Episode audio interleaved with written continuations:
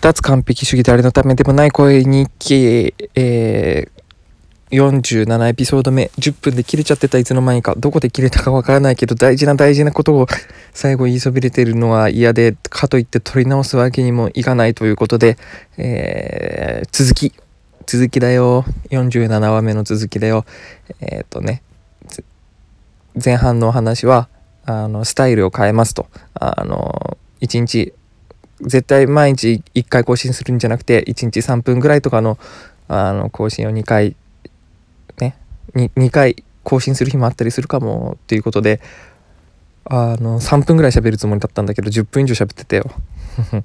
でであのさっき話してたのはあの積極的に口説いてくれる人としか、えー、今までの自分は付き合いがなかったと。うん、で人人って言ったけど仕事とかね音楽とかあのまあその遊び遊ぶ友達だけじゃなくてえっ、ー、とねお仕事とかもある意味口説いてくれるあの仕事場。くどいてくれるお仕事。是非曲作ってくださいっていうクライアントさんがいたりあのねあもライブハウスもそうだわ。あのぜひ出てくださいっていうライブハウスしかもう出てなかったね。いつの間にかね、うん、そうそうそういう受け身で受け身だった受け受け身だったよ自分っていう話をしてた。うん。でまあそれはそれでいいと思うと結論付けながらもあのもしね自分を変えたいんであればそこを意識して変えてたらいいかもという話をしました。であのねさいあの最後にメッセージがあります。あのねこの気づきによって僕はねあの本当今まで出会ってくれたすた人ね周りの人全ての人にねが全ての人によがいることによってね今の僕があるんだなってあの改めて感謝の思いを持っているところなんだ。ありがとう。相棒を聞いてくれてありがとう。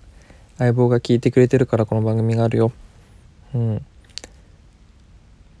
あのねそのさっきその受け身って言ったじゃん。この番組も受け身でやってます。あのだけどもしかしたらねあの将来そのうちマインドが変わってねあの積極的に聞いてくださいっていう番組を作っていくかもしれないしけれどもあのとにかくこの番組は今まだ受け身でやってるしね。う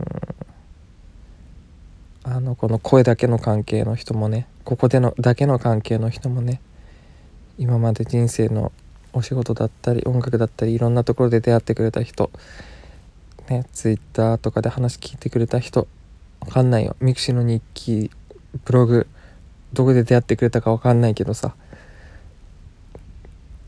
ねどっかで出会ってくれて今この言葉にたどり着いてくれている関係の人これ聞いてくれてない人もにもだけどね。ほんと感謝の気持ちでいっぱいです。うん相棒がいるから今の僕がいます。本当に。そのありがとうを伝えたくてこのエピソード後半を録音してます。ありがとう。うん。はい。ありがとう。それだけです。あ今回はちゃんと10分に収まった。3分53秒。はい。それじゃあそんな感じで。じゃあまたね。いやいやいやちょっと待った。未来の自分。未来の自分。今日のエピソード忘れるなよ。何かあったらこのエピソード聞き直せよ。ということでそれじゃあまた。バイチャイ。